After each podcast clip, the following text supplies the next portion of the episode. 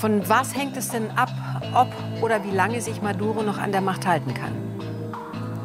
Der zentrale Machtfaktor ist sicherlich das Militär, das aber in sich sehr fragmentiert ist und deswegen ist es sehr schwierig, eine Aussage dazu zu machen. Wir sehen, dass die Generäle als Minister im Kabinett sitzen und ihm auch erneut ihre Treue zugesagt haben. Aber in den unteren Rängen kann es durchaus Widerstand geben, der sich aber bisher nicht in einem Aufstand, in einer Art Rebellion größeren Ausmaßes niedergeschlagen hat. Der Wochenzeitung Die Zeit sagte der Grünen-Chef nun, für mich als Politiker ist Twitter gar kein Medium des echten Dialogs, das ist doch ein Mythos. Twitter habe sich seit dem Wahlkampf Barack Obamas von einem Instrument der Demokratisierung eher zu einem Instrument der Spaltung entwickelt, so Habeck weiter. Am stärksten stehe für diese Entwicklung der Twitterer Donald Trump.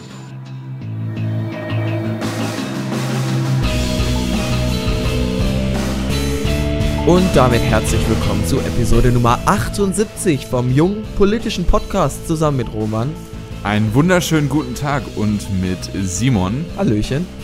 Ja, und nachdem wir in der letzten Folge Richtung Südosten, und zwar nach Indien geguckt haben, schauen wir jetzt Richtung West-West-Süd, wenn man das so sagen kann, äh, Richtung Venezuela. Venezuela. Dort, dort findet nämlich äh, aktuell eine mögliche Machtübernahme statt. Ich denke, Ja. Venezuela, das Konstrukt ist ganz bekannt. Das ist ein Land, das äh, wirtschaftlich gerade wirklich am Abgrund ist. Und ähm, Ja. Ich denke, bei mögliche Machtübernahme musst du das möglich auch äh, relativ groß schreiben. Denn noch ähm, sind wir da ganz am Anfang. Äh, der Präsident Maduro aber er wird zwar von den von Vereinigten Staaten von Amerika anerkannt worden. ja, das ist richtig, aber Russland steht hinter ihm, die Türkei steht hinter ihm und der Oppositionsführer Also ich muss jetzt meine Wortwahl mal wirklich verteidigen. Also so ein neutrales möglich ist auf jeden Fall angebracht. Ja, also ich weiß, ich es stimme dir auch zu. Ich habe gesagt, äh, das Ah, okay. möglich musst du hier aber groß schreiben, weil wir uns eben Ah, okay. am Anfang befinden und der äh, Präsident der Nationalversammlung, ähm, der sich jetzt zum Interimspräsidenten selbst erklärt hat, war bis vor ein paar Wochen für äh, die meisten Venezuelaner praktisch noch ein unbekanntes Gesicht. Also, dass Maduro hier wirklich gestürzt werden wird, davon, äh, also das kann man jetzt nun wirklich noch nicht annehmen, aber äh, du hast recht damit, dass eine mögliche Machtübernahme bevorsteht. Zumindest spielt sich da ein politisches Drama ab. Das soll auch unser erstes Thema sein. Und danach sprechen wir über den großen Helden des jungen politischen Podcasts, über Robert Habeck. Ja, ich äh, habe gerade schon Richtung, äh, Richtung meinem Poster geguckt, das ich natürlich in meinem Zimmer von Robert Habeck hängen habe. Mhm. Aber das ist auch ein politisches Drama gewesen, wenn man denn so will, nur Ja, auf einer etwas ja. anderen Größenordnung. Denn Robert Habeck hat sich ja von Social Media oder speziell von Twitter und Facebook zurückgezogen. Und ähm, weil uns einfach tatsächlich nichts Besseres echt eingefallen so ist. sagen. Ja, aber zur Verteidigung von uns, denke ich, kann man sagen, ähm, das Thema wird in den deutschen Medien auch sehr groß diskutiert. Also nicht, weil wir jetzt Robert Habeck hier häufiger so oder so häufig schon im Podcast hatten, dass es ein kleiner Insider ist, sondern auch, weil es tatsächlich in den deutschen Medien groß diskutiert wurde. Haben wir das Thema reingenommen. Wir hatten es letzte Woche nicht mit reingenommen, weil wir uns gedacht haben, so spannend ist es auch nicht. Aber so richtig kontroverse Sachen sind diese Woche nicht passiert und darüber kann man zumindest sprechen, welchen Einfluss hat Twitter jetzt, inwiefern sollte man damit umgehen, wie war die, ist die Entscheidung von Habeck einzuordnen.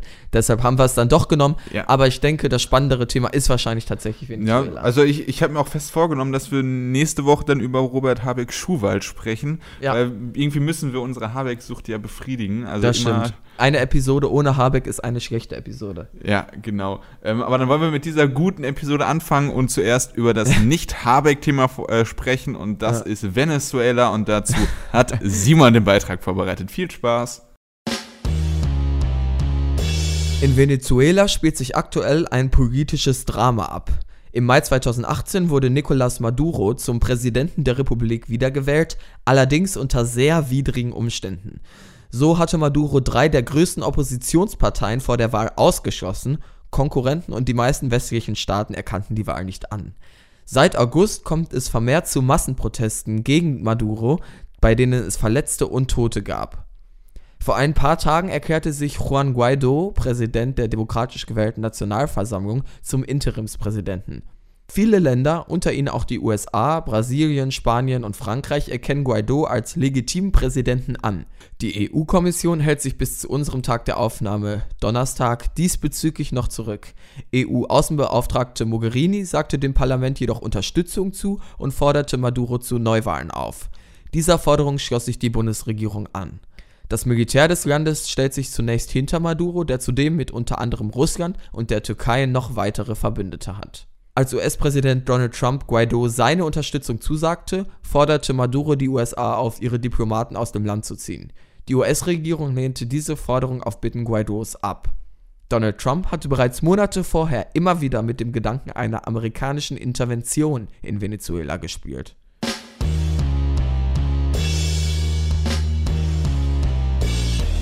Inwiefern jetzt diese Überlegungen einer amerikanischen Intervention in Venezuela tatsächlich realistisch sind, ist nochmal ein anderes Thema. Das sind jetzt äh, hauptsächlich, so würde ich das einschätzen, Drohgebärden von Donald äh, Trump in Richtung Maduro und vielleicht auch in Richtung Russland. Russland hat jetzt auch äh, in den vergangenen Tagen die USA ganz klar davor gewarnt, in Venezuela zu intervenieren. Und ich glaube, danach sieht es aktuell auch noch nicht aus. Vor allem, wenn man sich die Geschichte der USA guckt, die gerade äh, in Venezuela, beziehungsweise vor allem um Venezuela herum, zum Beispiel auch Chile da ja ähm, eine oder Kuba ähm, Intervention gestartet haben, die alle nicht gerade mit ja, einer positiven Note, Note für die USA geendet haben. Die Chile-Intervention hat eine Militärdiktatur hervorgebracht, Kuba war nicht erfolgreich. Also so richtig realistisch ist die Intervention wahrscheinlich nicht. Aber ähm, ja, deshalb würde ich sagen, konzentrieren wir uns vielleicht auf die Gegenwart und überlegen uns, inwiefern jetzt vielleicht wir uns äh, den westlichen und europäischen Staaten anschließen würden in der Reaktion. Also Frankreich ist ja so weit gegangen, unter anderem hat auch gesagt, wir erkennen Guaido als Präsidenten an. Das hat Deutschland nicht gemacht. Wie würdest du das machen? Ähm, also, das ist wirklich schwierig. Also, Venezuela ist ja schon ein Land, wo es gerade äh, richtig rund geht. Also man, man, da steppt der Bär in Venezuela, ja.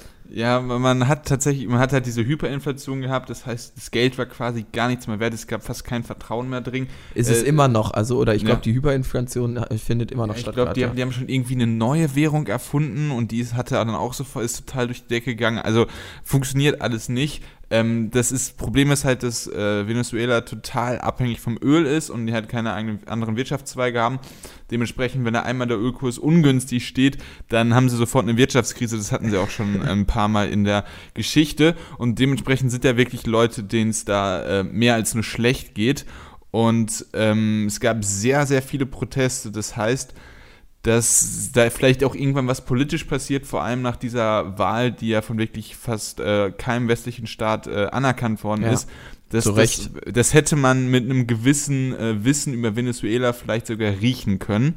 Ähm, ja. Dementsprechend ist es jetzt nicht irgendwie ein solider Staat, wo man sich einmischen würde, indem man jetzt einen nicht regulär gewählten, äh, gut, Maduro ja, ist gut. auch nicht regulär gewählt, aber wenn man jetzt einfach den aktuellen Nicht-Staatschef äh, als Staatschef akzeptieren würde. Ja. In Chile war es ja damals tatsächlich so, dass sie, wenn, meines Erachtens, wenn ich mich jetzt nicht komplett vertue, einen demokratisch gewählten Präsidenten durch ihre Intervention äh, stoppen wollten, weil er eben halt sozialistisch war.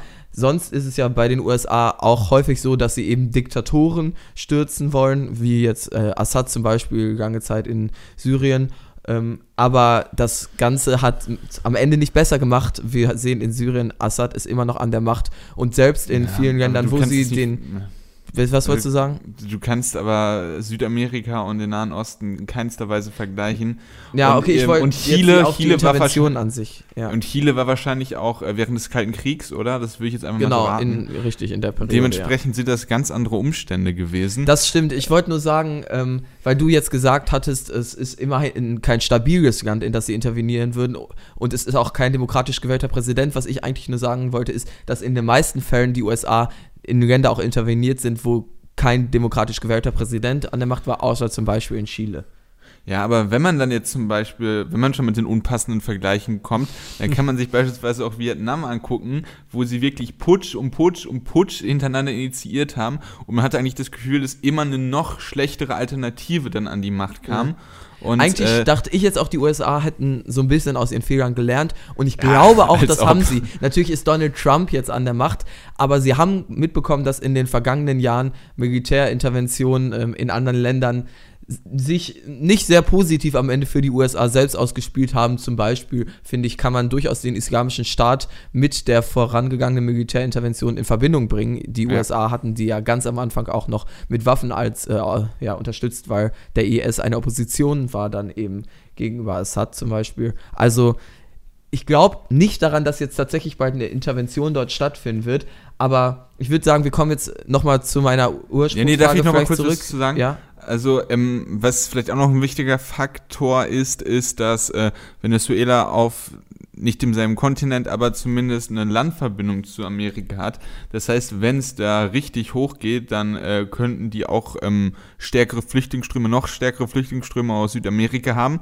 Das äh, passiert, Mhm. ähm, wenn sie irgendwo in äh, Indochina oder in, im Nahen Osten was machen. Das äh, passiert nicht so direkt.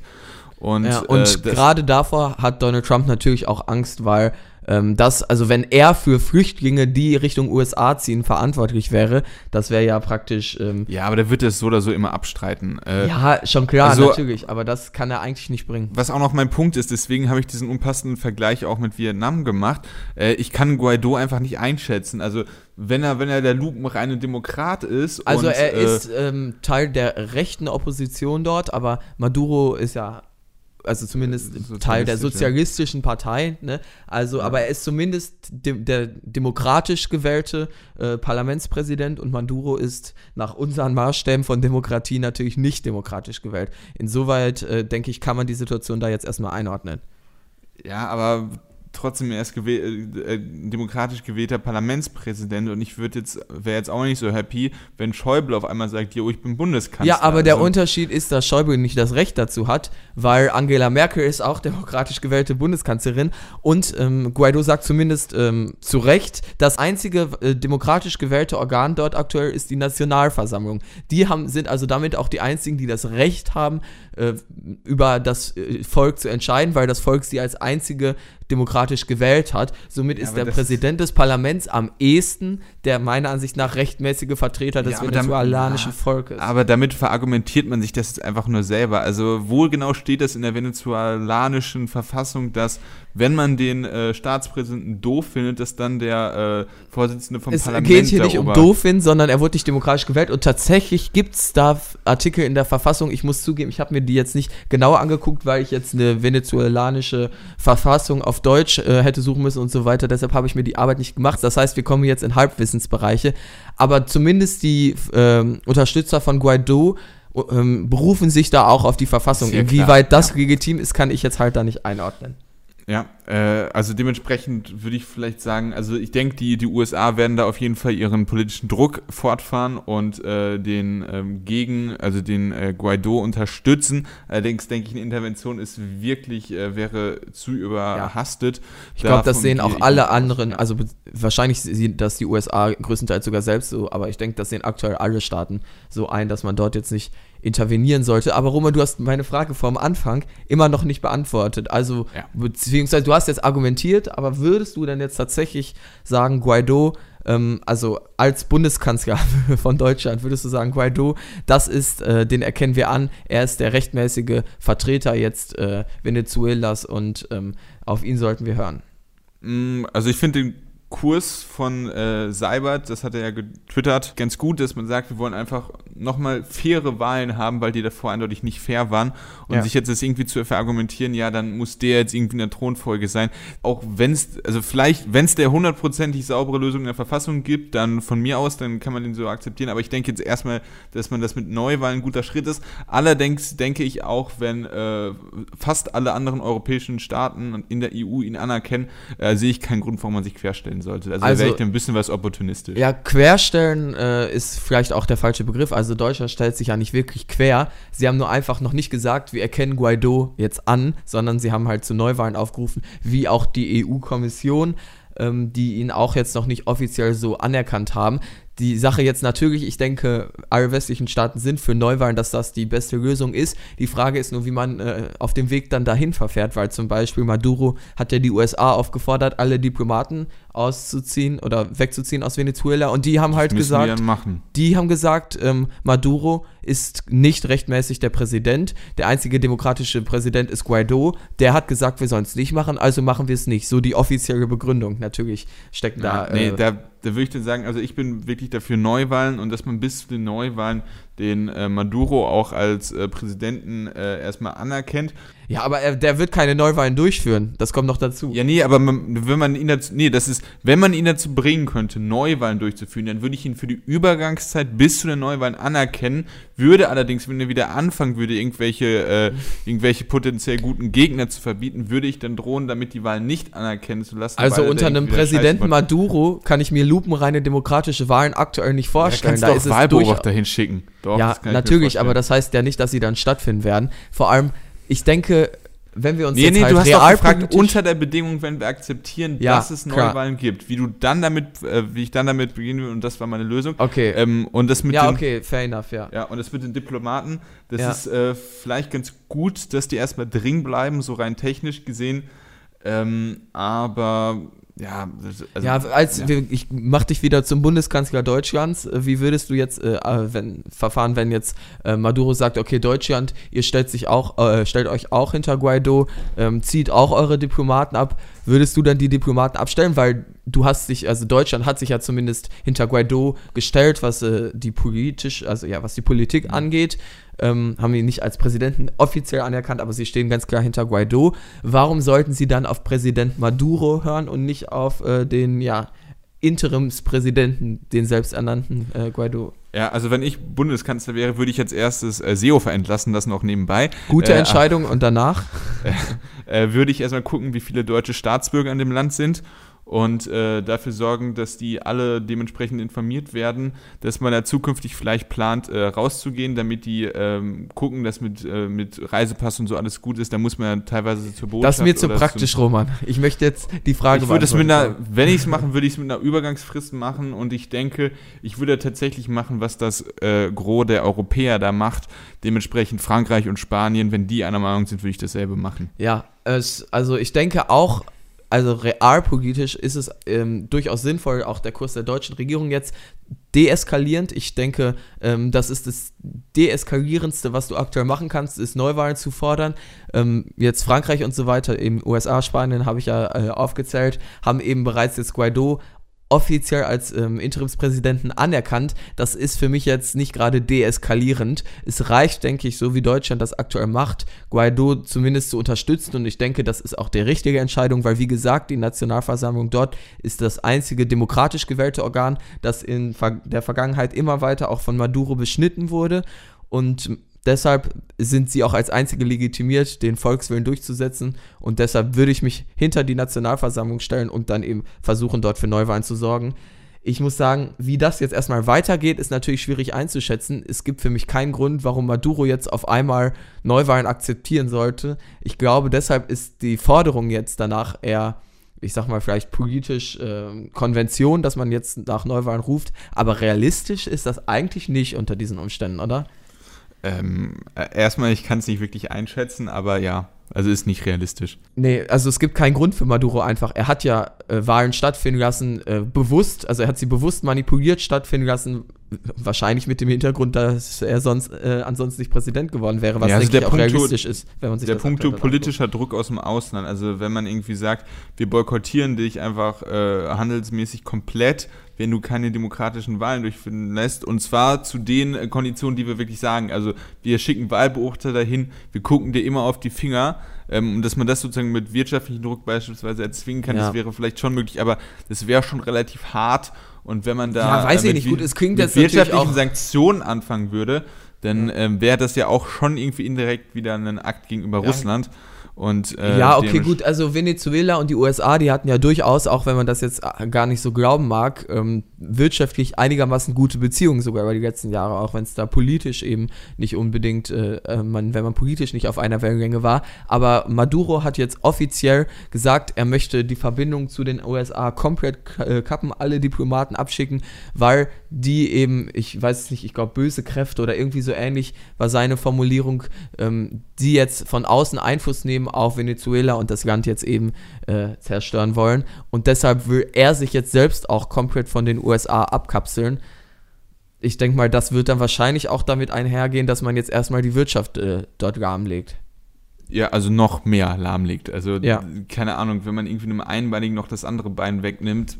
Ja, ja, klar. Ne? Äh, natürlich immer äh, jetzt im Großen und Ganzen gesehen, ja. Ja. Das ja. stimmt schon. Also sagen wir mal so, Venezuela hat Stand jetzt keine rosige Zukunft.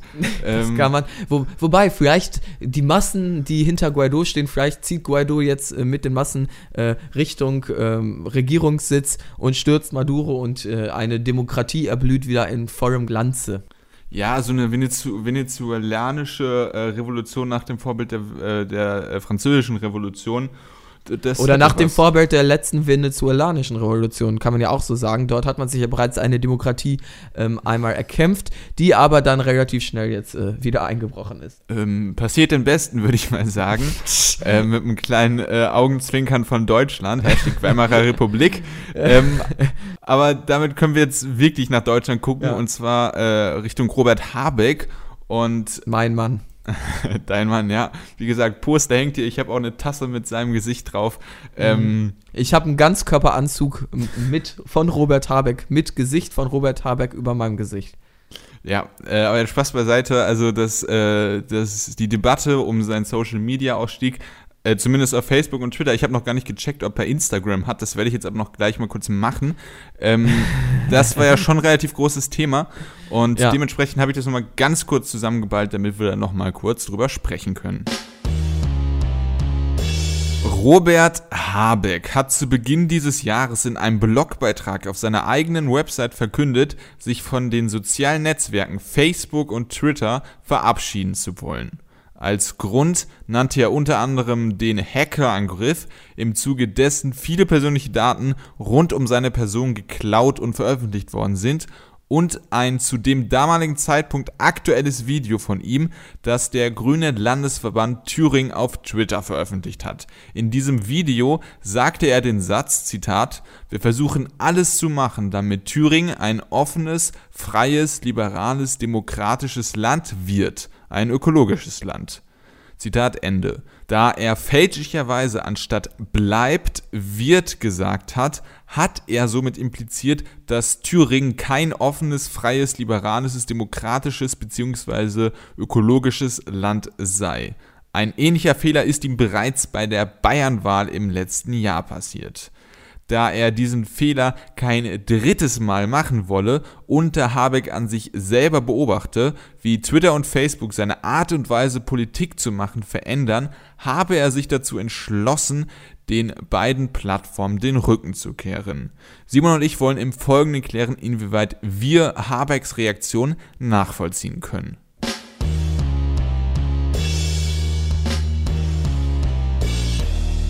Unsere investigative Recherche, während ihr gerade den Beitrag gehört habt, hat ergeben, dass Robert Habeck noch immer Instagram hat, dort aber seit seinem Social Media Ausstieg nichts mehr gepostet hat. Roman.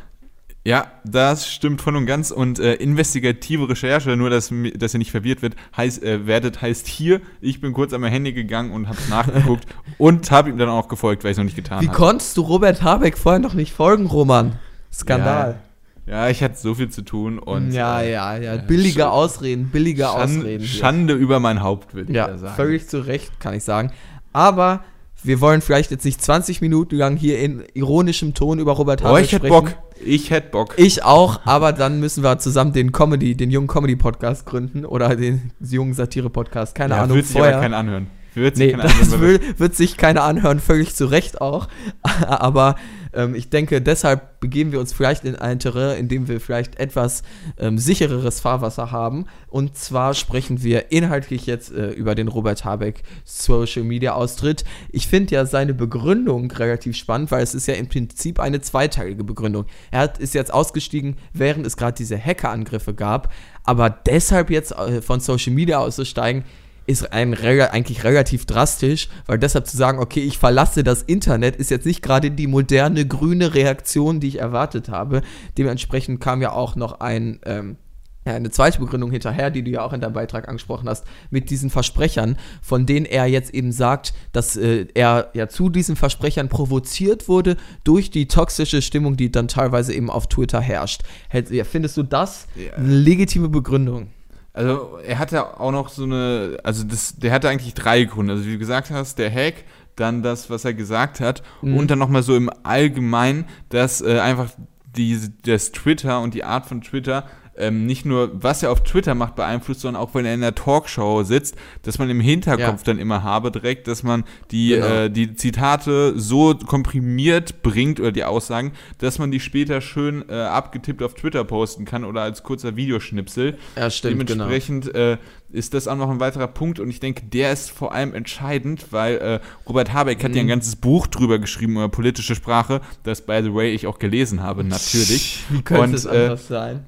Und äh, da weiß man wirklich, also ihm, ihm ist die politische Sprache wirklich wichtig, weil er sagt, politische Sprache ist eigentlich mm, indirekt ja. direkt Politik und äh, indirekt direkt Politik. Äh, und dementsprechend ja. hatte er auch äh, beispielsweise bei Anne Will mit Lindner nur über das Wort Umweltnationalist gesprochen. Also der ist da wirklich reingefuchst, der ist ja auch äh, irgendwie studiert, irgendwas mit Sprache, ja, Philologe ja. oder so.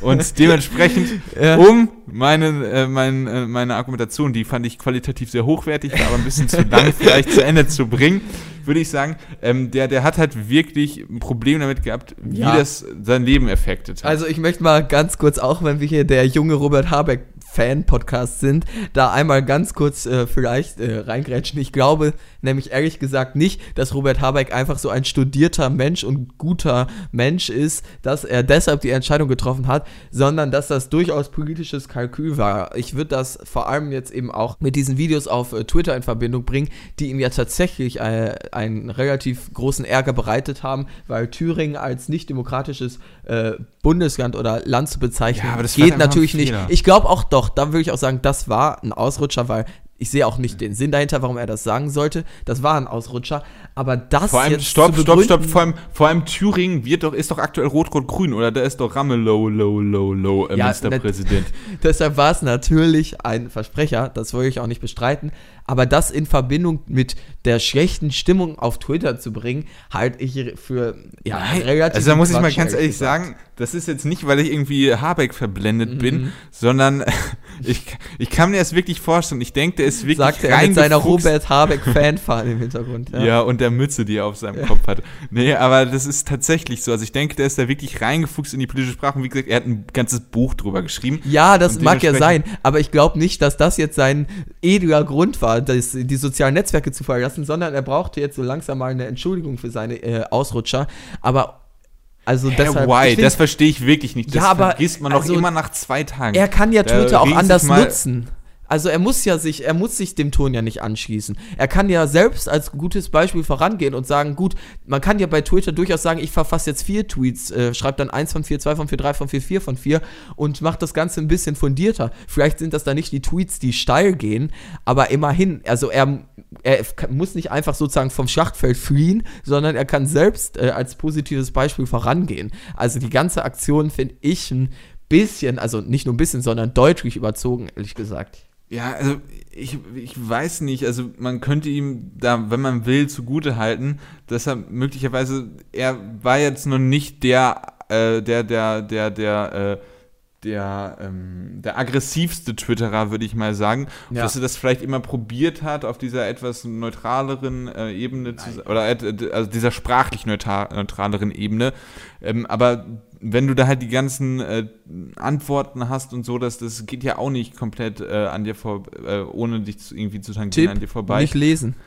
Ja, trotzdem, also so ganz nicht mitbekommen, das ist halt schon schwierig und Politiker sind am Ende des Tages auch nur Menschen. Natürlich müssen die viel abkönnen, aber ich kann mir auch vorstellen, wenn er sich denkt, yo, ich habe einfach keinen Bock mehr und wenn da vielleicht dann sogar noch irgendwelche höheren philosophischen äh, Gründe also, dazukommen, dann kann ich das Leute vielleicht schon nachvollziehen. Und vor allem der Punkt, dass äh, der Punkt, ähm, er wird da wahrscheinlich einen Nachteil haben in zukünftigen Wahlkämpfen, der ist auch etwas abgeschwächt dadurch, dass halt trotzdem immer noch die grünen Landes Landesverbände twittern können, die jeweiligen Spitzenkandidaten bei Europawahlen und Landtagswahlen und äh, Frau Baerbock äh, bei, bei der Bundestagswahl also als Co-Vorsitzender mit ihm. Ähm, dementsprechend denke ich, der Schaden ist, ist ein gewisser da, aber der ist nicht so groß. Doch, der und, Schaden äh, vielleicht hat er auch persönlich kein, äh, keine, keine Lust mehr darauf gehabt und es war halt wirklich sehr viel gebündelt auf, äh, auf einen Zeitpunkt und dementsprechend ja, kann ich das schon mal, nachvollziehen. Ehrlich, also Robert Habeck, vielleicht habe ich es nicht so richtig mitbekommen, aber der war ja jetzt nicht unter einem permanenten Shitstorm in den sozialen Medien. Also dass er jetzt irgendwie auf einmal so eine Schwächephase da erlebt. Nein, ich also, kann das alles da muss ich mal kurz mitmachen. sofort reingrätschen. Also äh, unter diesem Vor allem, das war ja auch gar nicht seine Begründung. Du unterstellst ihm jetzt eine an, andere ähm, Intention, als er sie selbst genannt hat. Er hat nicht gesagt, das Ganze hat er getan wegen schlechter Stimmung, also beziehungsweise wegen Leuten auf Twitter, die ihm irgendwie Hasskommentare schreiben oder sonst was, sondern er hat gesagt, weil es ihn selbst zu einem schlechten Menschen, also Ja, aber ich glaube, das hat er auch irgendwo im Interview gesagt, dass das äh, auch noch ein äh, weiterer Punkt war. Ja, aber ähm, ich denke, aber, er, aber da- darf ich jetzt mal kurz sagen, also mit dem Shitstorm, das weiß ich nicht, natürlich gab es Shitstorms nach den beiden misslungenen Videos, aber das hängt ja irgendwie kausal zusammen. Äh, Ja, aber er war ja schon, aber er war ja schon so eine gewisse, äh, eine, nicht Hassfigur, aber schon verachtete Figur in dieser rechten Twitter-Blase. Weil, da gibt es ähm, aber ganz sich- andere grüne Figuren, also ja, äh, natürlich ich mir Claudia Roth, Claudia bla, bla, bla. allein angucke. Ja, aber trotzdem, wenn man sich, äh, wenn man sich das anguckt, also ich, man, dieser, dieser Hacker, der, äh, der kommt ja auch aus dieser rechten Blase, wie sich jetzt Ja. herausgestellt hat. Und Habeck ist halt wirklich einer neben Böhmermann, neben einem Rot gewesen, na, Rot gewesen. Aber alle anderen halten es doch auch aus. Na, ja, aber trotzdem. Also ich glaube nicht, also ganz ehrlich, ich meine, du bist ja ein Robert Habeck-Fan, dann solltest du doch einsehen, dass der jetzt kein so schwaches Gemüt hat, dass das vielleicht der Grund ist, der ihn jetzt aus Twitter treibt. Also ich finde, ganz ehrlich, zu sagen, diese sch schlechte Twitter-Stimmung überträgt sich auf mich oder dieses Bedürfnis, das immer in kurze ähm, Sätze oder Zei ja, Twitter, also Twitter-gerechte Sätze zu sagen und sowas, dann, wenn er das bemerkt, dann sollte seine Lösung doch sein, gut, dann weiß ich das und werde es Möglicherweise hat versuchen, es ja versucht und nicht geschafft. Möglicherweise hat er es versucht und nicht geschafft. kann Das man denn daran nicht schaffen? Also er kann, er kann sich sagen, ich will in Zukunft meine ähm, Sätze nicht mehr so formulieren, dass sie Twitter-gerecht sind. Meinst du, der hat irgendwie so eine zwanghafte Störung, alles Twitter-gerecht auszusprechen dann? Ja, wir haben keine Ahnung, vielleicht diese Grundaggressivität, also ich, ich, also ich, ich denke wirklich, er wird seine Gründe gehabt haben. und, die äh, hat er ja, ganz, aber die ganz, halt, ich halte die Reaktion für überzogen.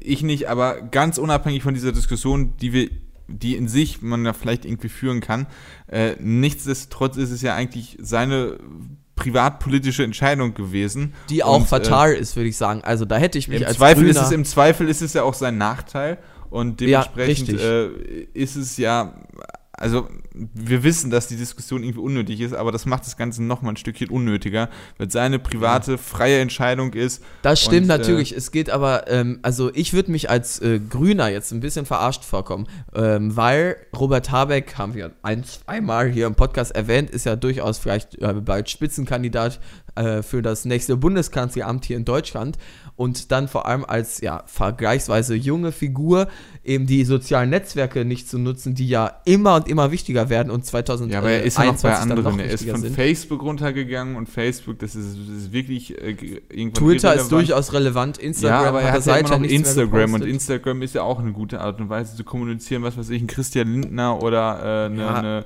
eine Schulze aus Bayern von den Grünen. Aber trotzdem die, äh, ist es eine Aktion, die ich für überzogen halte und ich denke, ein grüner Ja, Parteivorsitzender, Parteivorsitzender einer jungen äh, Partei, kann man durchaus so sagen, sollte auch die jungen äh, Nein, Wege nutzen, musst miteinander nicht- zu kommunizieren. Nein, du musst aber nicht auf Social Media sein, um, äh, um erstens junge Leute abzuholen und irgendwie um modern zu sein. Also ich Aber denke, es ist ein, wenn man sozusagen, sehr gutes wenn man sogar postmodern ist und sieht, dass es an sich ein gutes Konzept ist mit Social Media und man deshalb beispielsweise bei Instagram bleibt, aber ähm, man einfach ein Problem damit hat, wie diese Atmosphäre ist und mich stört die persönlich auch. Mich auch. Äh, dann das ist kann, ja nicht mein dann, Punkt. Dann kann ich das schon nachvollziehen. Also ich weiß nicht, also Warum hast du noch einen Twitter-Account? Ja, weil, weil ich nicht so das Weinerlich Ziel bin? von nee, von Ziel von öffentlichen äh, Anschimpfungen Ja, aber bin, das war ja gar nicht sein Grund. Ja, gut, du bist kein Also- Politiker, der das Bedürfnis hat, Twitter-gerechte Sätze zu formulieren. Na gut, aber trotzdem. Also ich finde die Reaktion äh, deutlich äh, überzogen. Und also auch, ich finde es auch nicht die feinste Art und Weise, jetzt seine Versprecher ähm, dann auf Twitter zu schieben. Also dann zu sagen, ja, okay, die schlechte Stimmung von Twitter hatte Einfluss auf mich genommen und deshalb habe ich mich versprochen. Er soll dann einfach sagen, Entschuldigung oder so. Aber das ist für mich jetzt so ein, hat diesen ähm, Kevin Spacey-Style irgendwie zu sagen, ja, okay, ich habe damals vielleicht den äh, äh, jungen Schauspieler belästigt, aber übrigens, ich bin schwul. Weißt du, was ich meine? Also äh, jetzt irgendwie das Ganze so Ich verstehe den Vergleich gar nicht, also zero, also tatsächlich nicht, erklär nochmal. Also es geht mir darum, Robert Habeck äh, sagt zwar einerseits, okay, kann, äh, kann sein, das war ein Fehler, sehe ich ein. Ähm, aber eigentlich hat Twitter auf mich Einfluss genommen. Ähm, und deshalb, also er schiebt das so ein bisschen weg und lenkt irgendwie jetzt von den Fehlern ab. Aber das heißt, Thema Schwule dürfen Kinder, das heißt, eine, deine implizite These ist, dass Schwule Kinder vergewaltigen dürfen. Ist das richtig? Was? Ja, das impliziert Kevin Spacey hat damals, äh, hat ja praktisch sein Skandal war ja, dass er diesen, äh, ich glaube damals noch jungen äh, männlichen Schauspieler ähm, irgendwie Hab belästigt hat. Ja. Und er hat ist dann, hat dann gesagt, als das ein Thema war, hat er gesagt, ich bin schwul, weil er versuchen wollte, vom Thema abzulenken und das stattdessen über seine Homosexualität sprechen. Und bei Robert Habeck, er hat eben jetzt versucht, von diesen Skandälchen, äh, die er da mit den äh, Videos die, hatte, abzulenken, indem er sagt, also, Leute, ich verlasse ich mein, Twitter. Äh, Pädophilie und, äh, und, Homosexualität hängt nicht kausal zusammen. Eine schlechte Atmosphäre auf Twitter, mit der man dazu genötigt ist, äh, überspitzte und schnelle Statements zu machen, ja. indem man sich mal schnell verhaspelt, das hängt schon kausal zusammen. Okay, fair enough. Was, äh, dann ist der Vergleich vielleicht nicht optimal. Was ich sagen wollte, ist, es ist nicht die feine Art und Weise, jetzt von dem Thema Thema abzulenken, indem man einen Er lenkt nicht ab, das Thema ist ein Grund dafür. Er probiert sich selbstkritisch sich das zu Die erklären. Die Medienlandschaft spricht nur noch darüber, dass er Twitter verlassen hat. Also er probiert das sich selbstkritisch zu erklären und dementsprechend ist das für mich völlig nachvollziehbar. Ja. Und am Ende des Tages auch, äh, wenn das sozusagen jetzt außerhalb unserer Diskussion steht, ist es seine freie Entscheidung. Er kann machen, ja, was das er ist will. Ja er ist klar. ein freier Mensch. Das ist ja klar, aber ich kann seine freie Entscheidung auch scheiße finden. Ja, finde ich nicht. Also ich kann es tatsächlich nachvollziehen. Okay. Und, äh, das, und das hat halt auch irgendwie so das Level von man steht über etwas, wenn man einfach denkt, ja, vielleicht ist es jetzt ein Nachteil, aber ich gebe einen Fick drauf Ach. und äh, ich schaff's trotzdem. Also, Robert Habeck ist einfach ein toller Mensch, ne? Dann ist das unser Fazit. Jetzt ja, kann nee, ich also, mir meine Robert Habeck-Fanmütze auch wieder aufsetzen.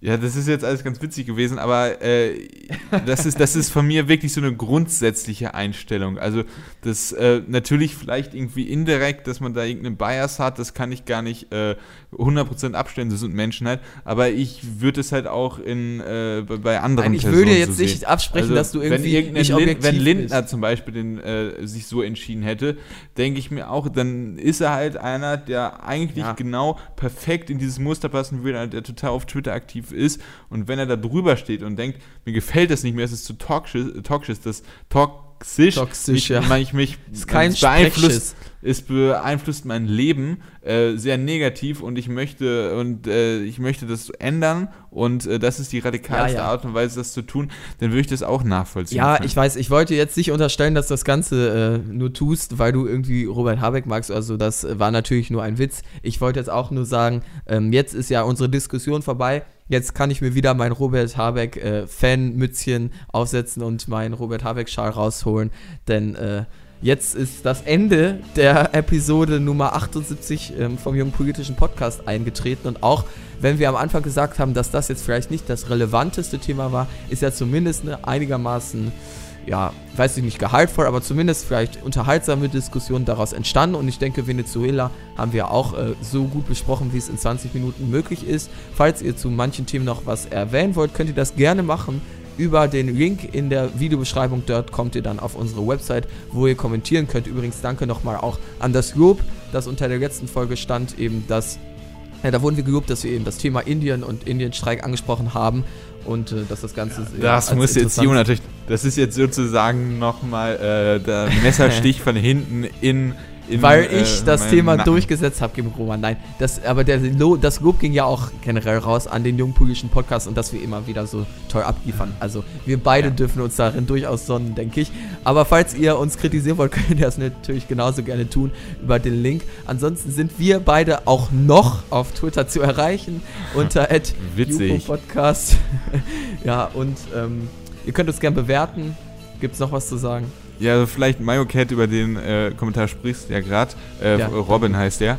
Ähm, hat er nochmal angesprochen, Brexit, dass es eine gewisse Trotzreaktion hat äh, oder bei ihm äh, eingeleitet hat. Das ist bei mir auch so. Also man sieht jetzt die ganze Zeit Nachrichten, das Unternehmen zieht sich zurück, das Unternehmen zieht sich zurück, die haben Notfallpläne. Also das Land geht wirklich langsam zugrunde, natürlich ja. überspitzt gesagt. Dementsprechend, ich weiß nicht, ob ich es einfach witzig finden soll. Ich naja, weiß es tatsächlich ich, Ich glaube, dazu ist es dann vielleicht zu traurig. Aber falls ihr unsere Meinung zum Brexit hören wollt, letzte Folge, die äh, kann ich euch, denke ich, durchaus auch ans Herz gegen, vor allem auch wegen des zweiten Themas. Bis dahin, ciao. Ciao.